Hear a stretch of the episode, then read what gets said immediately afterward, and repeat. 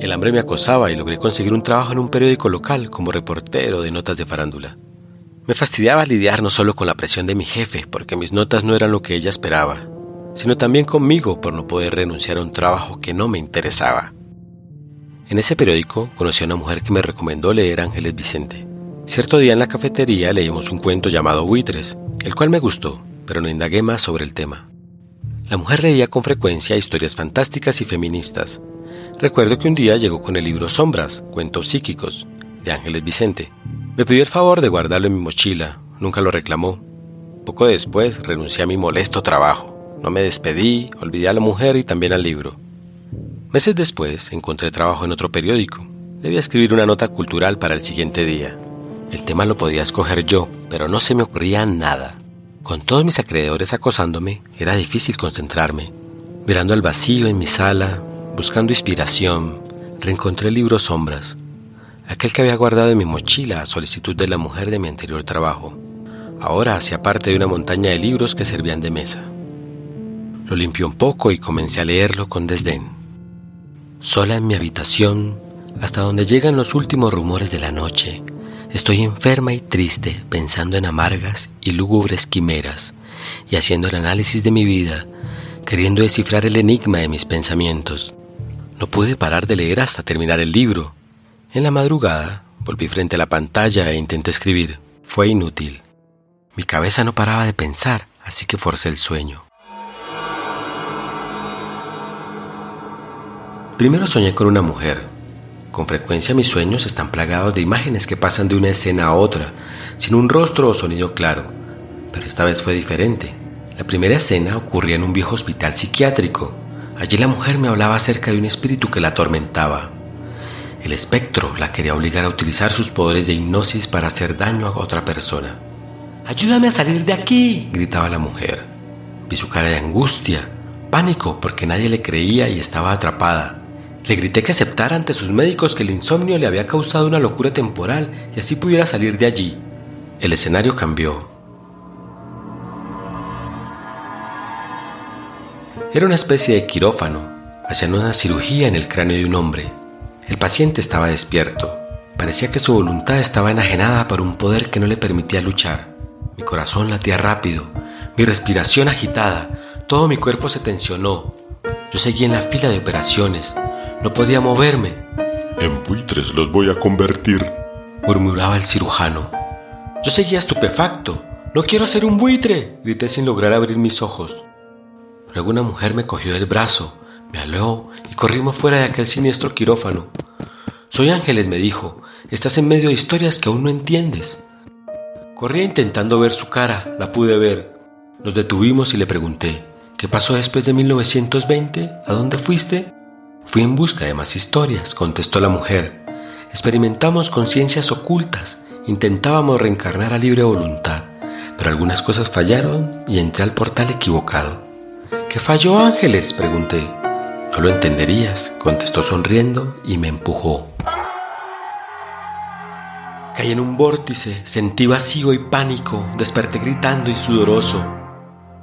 Con el corazón aún acelerado, me senté ante la pantalla a escribir la nota cultural.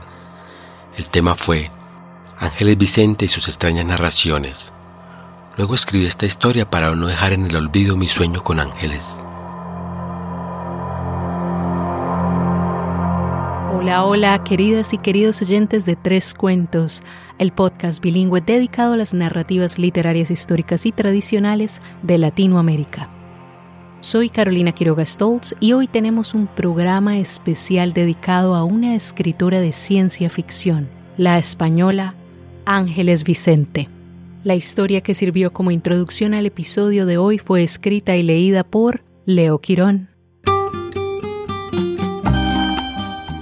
En mi búsqueda por encontrar las historias para la próxima temporada de fantasía, leí varias antologías y hoy en día no recuerdo cuál me llevó a Ángeles Vicente, una mujer que a principios de 1900 escribía ciencia ficción. Mi falta de buena memoria casi parece un presagio que anuncia que la vida de Vicente fue un rompecabezas incompleto. Lo cierto es que tras volver sobre mis pasos, no he encontrado en los índices de los libros que leí, o quizá extravié el libro, el nombre de Ángeles Vicente. Es como si ella hubiera aparecido en un sueño y susurrado su nombre. Lo siguiente que recuerdo es haber hecho una búsqueda en Internet y encontrar su libro Buitres, publicado en 1908, y haberme sumergido en su mundo. Pero continuemos, el episodio de hoy está cargado de buen e intrigante drama. En los comentarios les compartiré las últimas noticias sobre nuestro programa, que en cierto modo está pasando por una transformación similar al cuento de hoy. Por último, tenemos una entrevista con una de las editoras del libro Cosmos Latinos, la doctora Andrea Bell.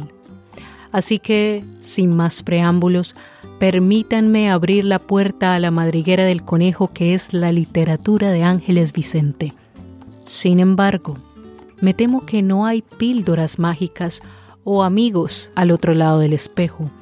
A diferencia de Alicia en el País de las Maravillas, el mundo de Vicente es uno del que quizás no regrese siendo el mismo o la misma. Al menos sabemos que Ángeles Vicente no volvió.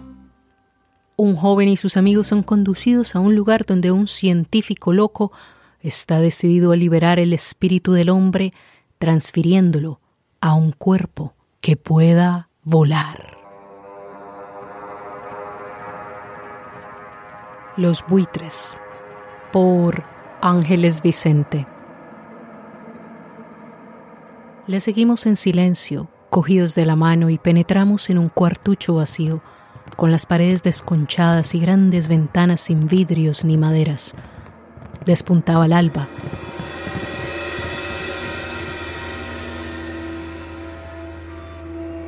Una vez dentro, el doctor que nos guiaba se volvió hacia nosotros y dijo, Comprendo que esta peregrinación a través del sueño os aterrorice el poder escudriñar todo aquello que piensan los hombres de bueno y de malo, el poder prever lo que urdirán mañana en defensa de sus ideas o de sus preocupaciones, tiene algo de espantosamente extraordinario. ¿Y, y, dónde estamos? Pregunté intranquilo. Os lo explicaré. Pero tembláis. ¿Sentís frío? ¿Tenéis miedo?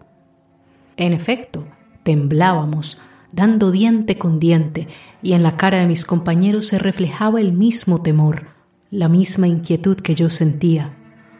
¿Dónde estamos? insistí. Pronto lo sabréis. Pero ante todo quiero demostraros que soy superior a los demás hombres. Quiero enseñaros lo que sois y lo que deberías ser. Figuraos que con mi descubrimiento podremos ver a través de los muros, podremos penetrar lo impenetrable. Yo hago lo que quiero con la materia.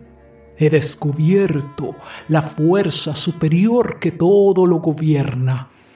Por una ley de transformaciones y evoluciones, sobre mí ya no hay nada. No ignoro nada. Por un momento creí que el doctor estaba loco. Mis compañeros callaban y se miraban asombrados. Un miedo supersticioso se apoderaba de nosotros al vernos aislados ante aquel hombre extravagante en aquella casa, lejos del poblado, solo frecuentada por innumerables buitres que entraban y salían por las ventanas.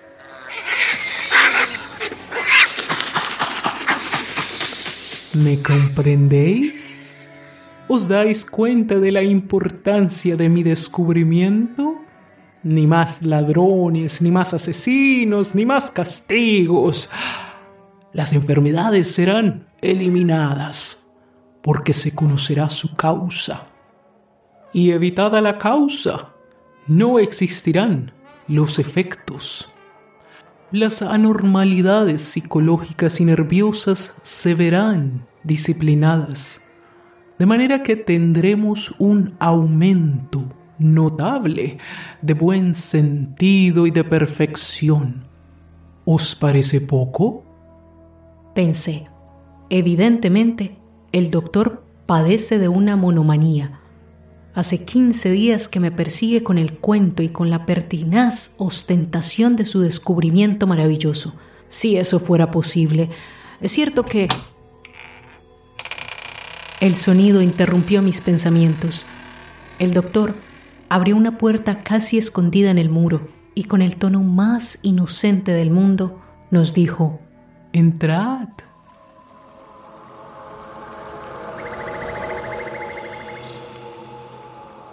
Obedecimos y nos encontramos en un pasadizo lobrego y húmedo. Animales raros y hediondos dormitaban en jaulas que cubrían las paredes. Un olor desagradable de algo selvático nos obligó a contraer la cara con repugnancia. Adelante, insinuó el doctor hipócritamente, y abriendo otra puerta, nos introdujo en una especie de laboratorio, lleno de aparatos e instrumentos extraños, alineados en perfecto orden. A lo largo de los muros se destacaban numerosos frascos de vidrio que contenían conservados en alcohol abortos misteriosos, de todas formas y dimensiones, violáceos, amarillos, blancos. Ahora oídme, continuó después de cerrar satisfecho la puerta. El cerebro del hombre es el mayor, el más terrible foco de infección de la misma humanidad. El cerebro de la bestia, con relación al sistema cerebral humano, ofrece la ventaja de que, aunque piense, no traduce en actos filosóficos sus pensamientos. En cambio, el hombre tiene necesidad de esta transformación de su fuerza activa en fuerza expansiva. Entonces, ¿comprendéis? Y diciendo esto, clavaba en mí sus ojillos grises, metálicos, como si quisiera leer en mi interior todo cuanto yo pudiese pensar de él de su descubrimiento, de su casa, de sus bichos, de sus abortos y de sus ideas. Parecía mirarnos con lástima y con desprecio al mismo tiempo. Sus palabras me producían una impresión extraordinaria. De pronto me preguntó, ¿En qué piensas? Ah, en, en nada, nada. Dilo con franqueza. No sé, es Pensaba que... Y se sonrió. Comprendí que se burlaba de mí, pero no me importaba. Mi único deseo era plantarlo cuanto antes, sustraerme a su dominio, a su fascinación diabólica y absorbente. Mis compañeros callaban y observaban. El doctor prosiguió. ¿Veis esos frascos? En ellos guardo el producto de mis experimentos, la comprobación de que el cerebro del hombre es un terrible foco de infección, porque precisamente de él han salido todas las miserias de la tierra, todas las maldades, todas las tiranías, todas las iniquidades humanas. Él lo ha infestado todo pensando las cosas más absurdas, combinando mil disparates, atribuyéndose todo poder, tomándose como término de parangón de cuanto existe y de cuanto no existe, caminando de desatino en desatino, al pretender remediar con su alocada fantasía las miserias por él creadas la fatiga cotidiana de tener que obedecer y bajar la cabeza para no ver más que el suelo y vivir siempre entre los mismos objetos y las mismas personas, sin llegar siquiera a entenderse con ellas. Vosotros sois para mí una cosa cualquiera como el primer cachivache que encuentro a mano. Desde el momento en que, como a él, os puedo manejar a mi antojo. Si todos sois iguales, con los mismos defectos y las mismas virtudes, Dios nos libre de las virtudes de los hombres. En ese momento, el doctor cayó, pero luego advirtió. Sin embargo, ¿quién puede negar una excepción? Tal vez vuestro cerebro. Dejad que satisfaga una curiosidad. Necesito ver. Necesito vuestro cerebro. El vuestro. Pudiera ser que... Retrocedí asustado.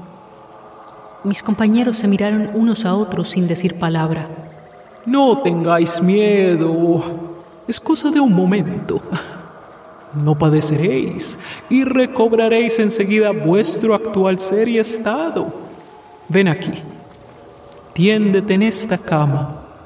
Así, valiente. No temas. Te sometes voluntariamente, ¿no es cierto? Contra mi voluntad pero sin podérmelo explicar, obedecía a aquel verdugo científico.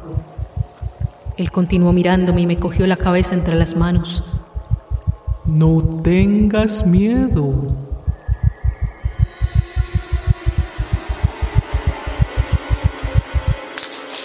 Sentí un golpe rápido. Me había descubierto el cráneo con un bisturí. No padecía. En efecto, oía su voz sentía sus manos. Por último, percibí una impresión de frío y la sangre fue hielo en mis venas. Entonces vi que se inclinaba hacia mí examinando con afán mi cerebro y que su rostro se contraía con expresión de cólera. Todos lo mismo. Todos la misma roña. ¡Ah! Es una maldición. Gritó. Intenté incorporarme. Imposible. ¿Qué haces? Rugió al darse cuenta de mi intento. Estúpido, cretino. Permanecí inmóvil. Me extrajo los ojos suavemente y cortó los nervios con un golpe brusco. Quedé en tinieblas. Un sudor frío bañó mi cuerpo. Sentí un nudo en la garganta y no acerté a explicarme cómo yo podía pensar aún, porque había de ser pasivamente juguete de aquel hombre que me descomponía a su antojo como a una máquina cualquiera. Después de haberme atraído sagazmente a aquella carnicería, me acarició y me enjugó el sudor. Después me dejó en paz y repitió la misma operación con mis compañeros. Ninguno se opuso ni dijo una palabra. De pronto nos vimos transformados. Ya no éramos hombres, éramos buitres. Nos sentíamos dotados de una ligereza especial con un deseo de comunicarnos, de hablarnos sinceramente, con una necesidad de volar, de extender unas alas enormes por una inmensidad maravillosa.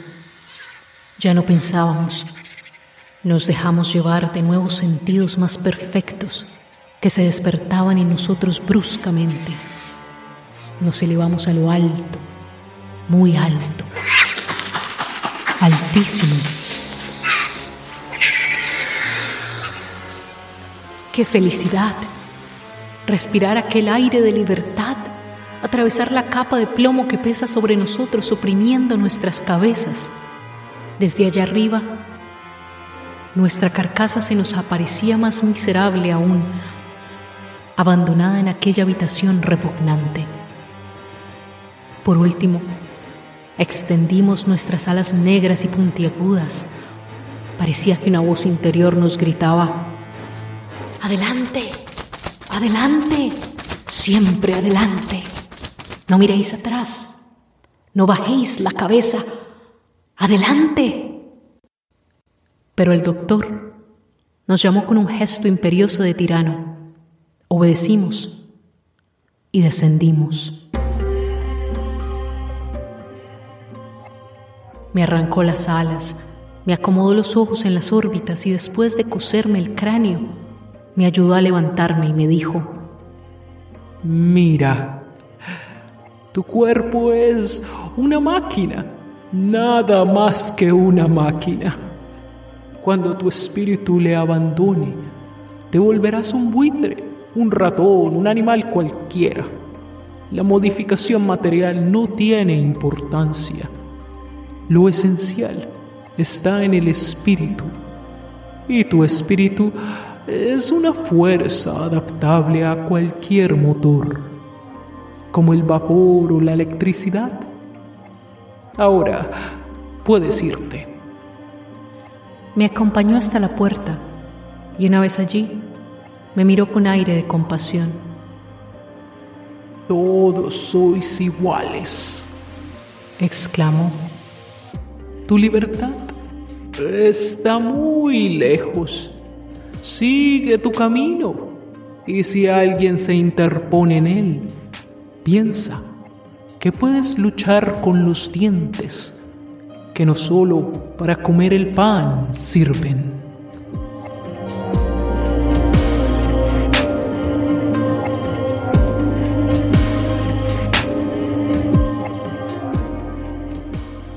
Muy bien, volvamos a la seguridad de nuestros hogares o lugares de trabajo, desde donde escuchan a tres cuentos. Solo podemos esperar que ningún científico loco en este momento esté realizando experimentos para transformar o destruir a la humanidad. Lo cierto es que la autora española Ángeles Vicente escribió otras historias que podrían competir con algunas de las películas más apocalípticas que se ven estos días. Pero elegí buitres porque, en cierto modo, sirve como transición de la ciencia ficción a lo que llega en septiembre, es decir, Latinoamérica fantástica. Y cuando digo que es una transición, también me refiero a lo que va a pasar con el programa. Pero antes de develar más detalles, permítanme dedicar un par de minutos a la biografía de la autora de hoy.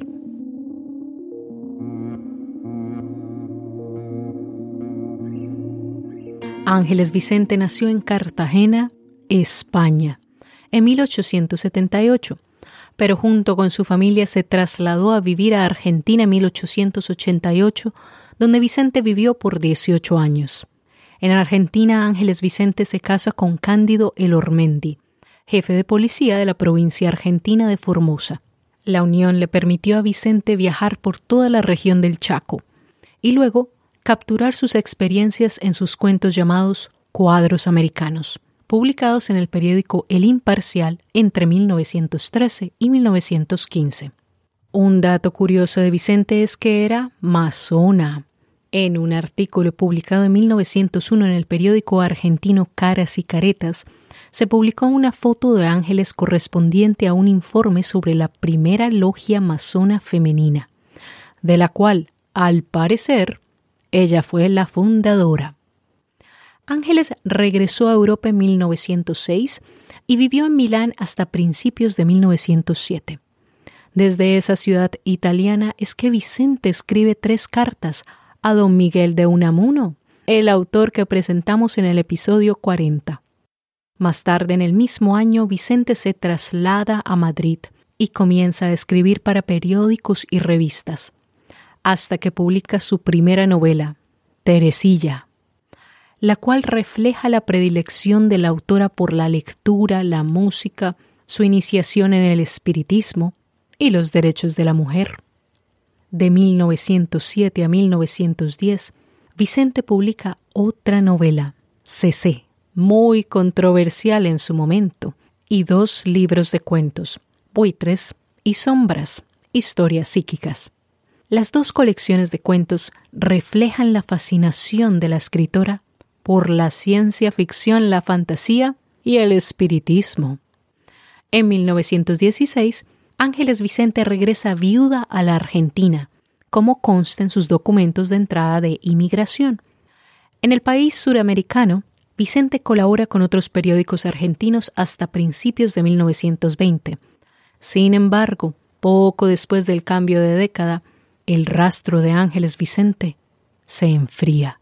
Me pregunto si su desaparición tuvo algo que ver con las ciencias ocultas que parecían fascinarla. Recordemos que había sido masona. Entonces, ¿será que su espíritu se liberó y voló como un buitre? ¿O será que encontró un portal a otra dimensión? Nunca lo sabremos.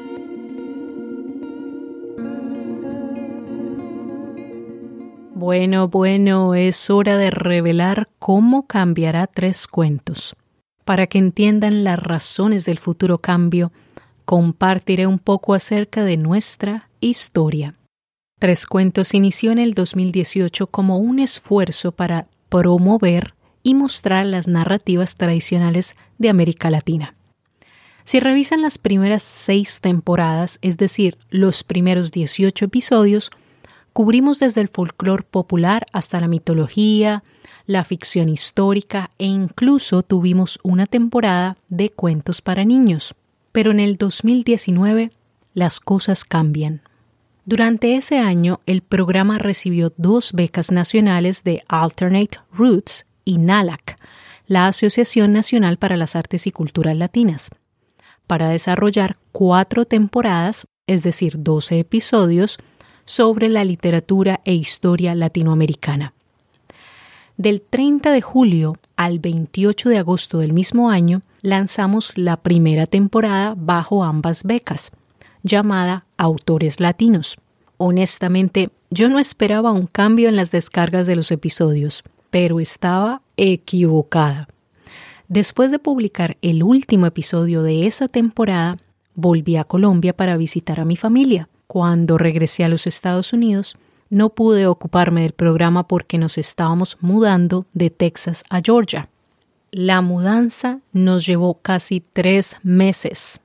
Vivimos como gitanos en tantos lugares, pero les ahorraré los detalles. Luego, en octubre, cuando vengo a revisar los números del podcast, me quedé boquiabierta, atónita. Los episodios de la última temporada se habían disparado un par de episodios alcanzaron las 3.000 descargas.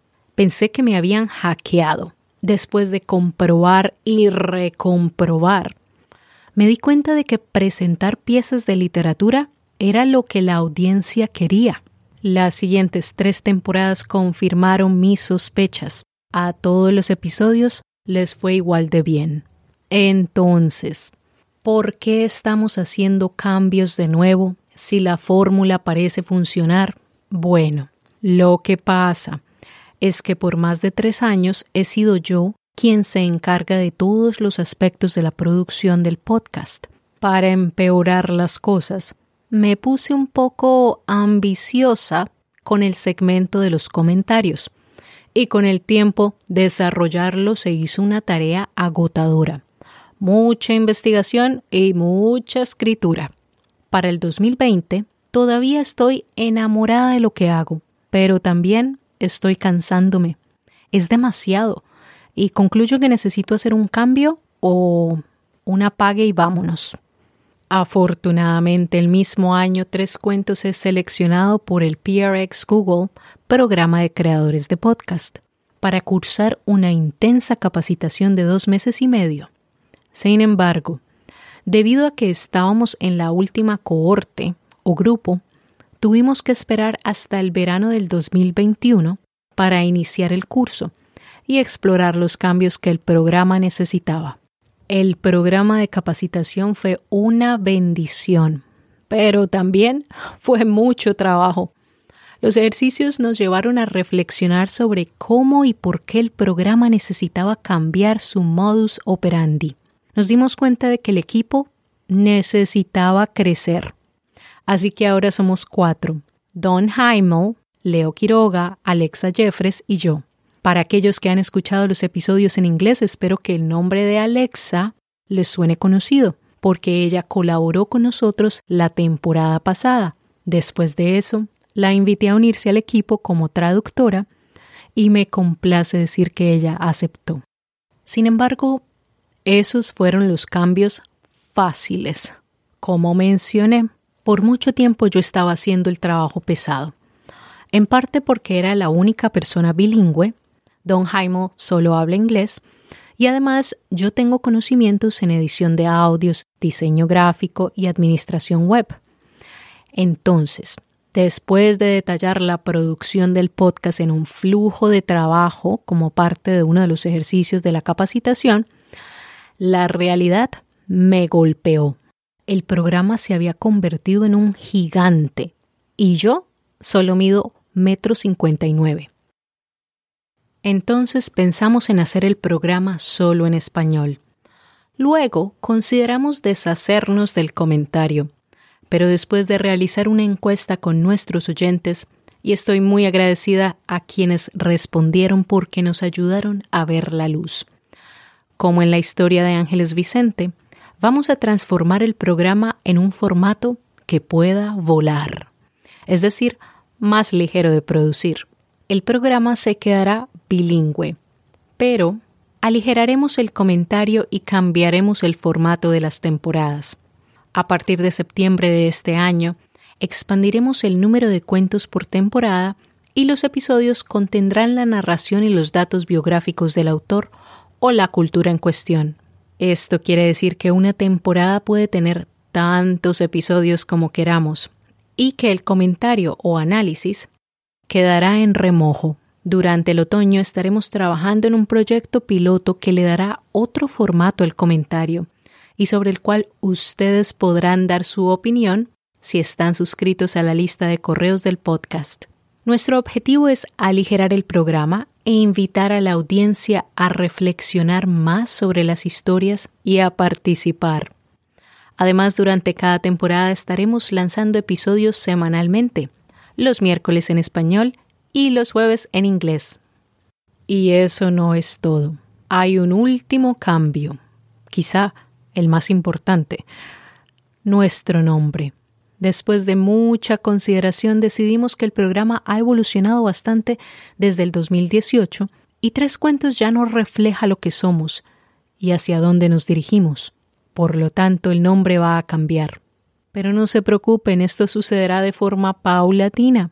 Mientras tanto, durante el otoño de este año afinaremos detalles y planearemos el relanzamiento para el 2022. Y claro está, no estaríamos donde estamos si no fuera por ustedes que han escuchado y compartido los episodios, por sus amables comentarios y sugerencias, y porque sabemos que aprecian el programa, queremos que sea cada vez mejor. Entonces, este será el último episodio presentado en el formato antiguo. Les agradecemos a todos ustedes su paciencia, aliento, sugerencias de nuevo. Por favor, no duden en seguir escribiéndonos, haciéndonos saber cómo les gustan los cambios.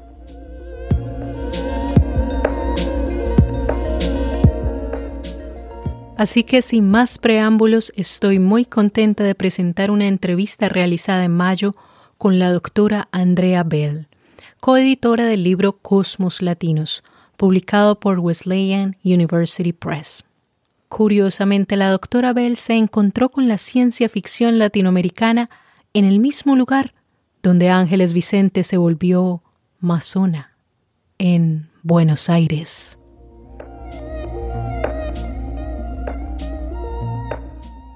Mi primera pregunta es, ¿cómo llegaste a la ciencia ficción latinoamericana? Eh, bueno, Carolina, yo soy profesora de español, entonces en la escuela graduada tuve que leer mucha literatura de lengua española. Ah, entonces, cuando empecé mi carrera, intenté combinar mi como eh, trayectoria profesional con mi lectura personal. Me gustaba la ciencia ficción entre muchos otros géneros. Entonces, bueno, no sabía si había mucha ciencia ficción escrita en lengua española. Viajé primero a Buenos Aires, luego a Chile. Con el apoyo de mi universidad, empecé a fisgonear en las librerías de la capital pero no encontré mucho. La verdad es que me enseñaban em, traducciones de los como autores más consagrados de la tradición anglosajona, nombres como eh, Isaac Asimov, Ray Bradbury, Arthur C. Clarke, Philip K. Dick, Ursula Le Guin, y no encontraba mucho que fuera de escritores regionales. Pero luego un día de suerte estaba caminando buscando en, eh, en una galería comercial entré en una tienda donde vendían cómics y ahí vi un anuncio muy pequeño pegado al colchón, al, no al fondo de la tienda, anunciando eh, la reunión semanal del Club de Ciencia Ficción de Buenos Aires, no me acuerdo si era el nombre preciso, pero en un bar, ¿no? Los viernes por la noche, así que eso fue mi forma de descubrir y de entrar en lo que era la comunidad de lectores, de escritores aficionados a la ciencia ficción, en, por lo menos en una parte de Buenos Aires. Y por medio de esos contactos, ¿no? ellos me pusieron en contacto con otros aficionados, otros clubes nacionales. Y bueno, desde ahí he ido cultivando eh, estos contactos y aprendiendo muchísimo sobre el género. ¿Y eso fue hace cuántos años? En los años 90 empecé. ¿Y cuántos libros compraste? bueno, fue el primero en muchos viajes cuando regresaba con las maletas llenas. Quería preguntarte eh, sobre tu libro Cosmos Latinos, sobre los autores que seleccionaron aquí, cómo fue el proceso, ¿Cuánto duró el proceso? ¿De qué autores te enamoraste? Bueno, el proceso fue eh, largo y un poquito difícil, pero lo hice en colaboración con Yolanda Molina Gavilán, con quien he trabajado para sacar ya tres libros. Y este fue el primero.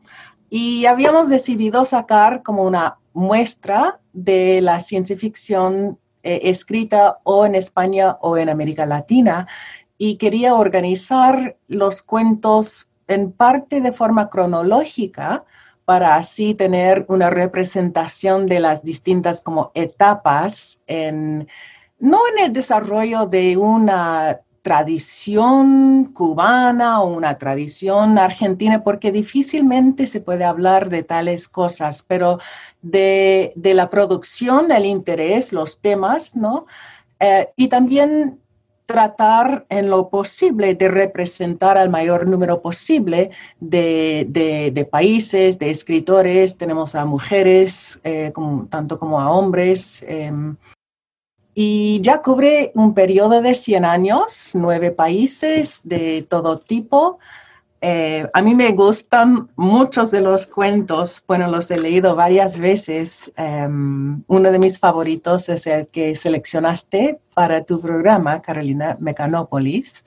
También el primero que leí que realmente me enamoré se titula eh, Ruido Gris, o en la antología sale como Grey Noise, y es de un escritor mexicano, Pepe Rojo, y cuando leí ese cuento me quedé tan maravillada, tan fascinada, y pensé, bueno, un día de estos voy a publicar un libro y voy a meter este cuento, porque tanto me gustó. Otro cuento que tal vez em, interese a tus em, oyentes, a tu audiencia, eh, se titula la Anunciación de Daina Chaviano, The Annunciation, que es un cuento que explora temas, de, temas basados en la Biblia, así que explora esa, ese nexos cultural ¿no? con el catolicismo, con la fe, y, pero también de la identidad de la mujer como una persona sexual.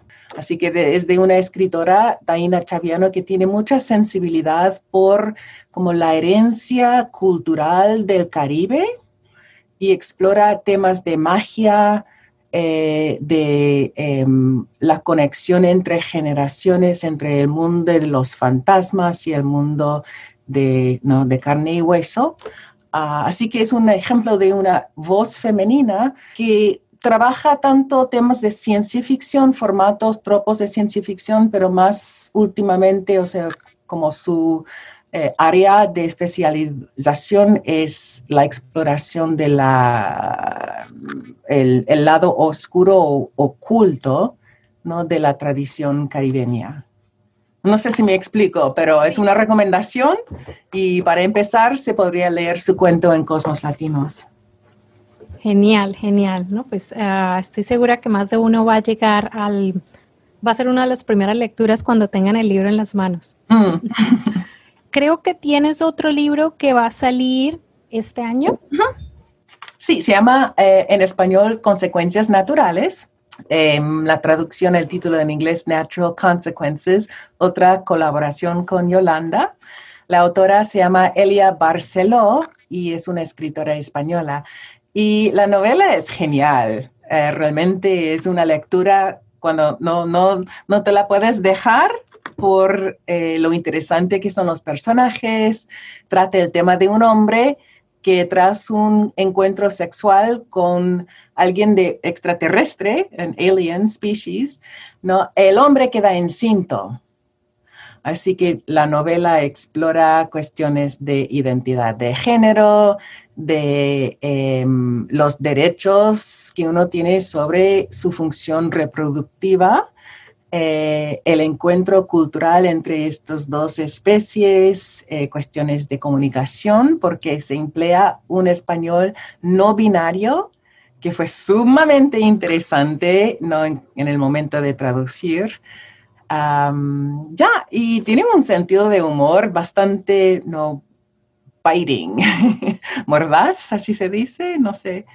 Eh, así que este, esa novela va a salir en inglés este año Natural Consequences, pero ya está a la venta en español porque salió eh, publicado en hace 25 años, así que sacaron una segunda eh, edición el año pasado, Consecuencias Naturales. Bueno, ya tendremos que ir a comprarlo.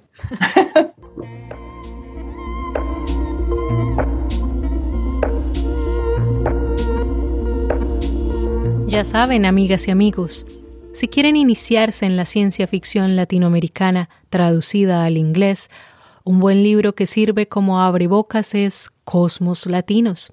Y confieso que he quedado picada con el resumen del libro Consecuencias Naturales, escrito por Elia Barceló. La idea de que un hombre quede en embarazo me parece una buena lectura para reírme un rato. Y ha llegado la hora de concluir el programa. Volveremos en septiembre para celebrar el mes de la herencia hispana con una temporada de nueve semanas dedicada a Latinoamérica Fantástica. Recuerden visitar nuestra página web www.trescuentos.com y suscribirse a nuestra lista de correos. Hasta el siguiente cuento. Adiós, adiós. Tres cuentos es un ejercicio de adaptación e investigación creativa. Este podcast fue producido, grabado y editado por Carolina Quiroga Stoltz. Recuerden seguirnos en Facebook e Instagram como Tres Cuentos Podcast o visiten nuestra página web www.trescuentos.com. La música y los efectos de sonido fueron descargados de la biblioteca de audio de YouTube y de freesound.org. La lista de créditos por canción y las fuentes de investigación las pueden encontrar en la transcripción, es decir, en nuestra página web. Nos escuchamos pronto. Adiós, adiós.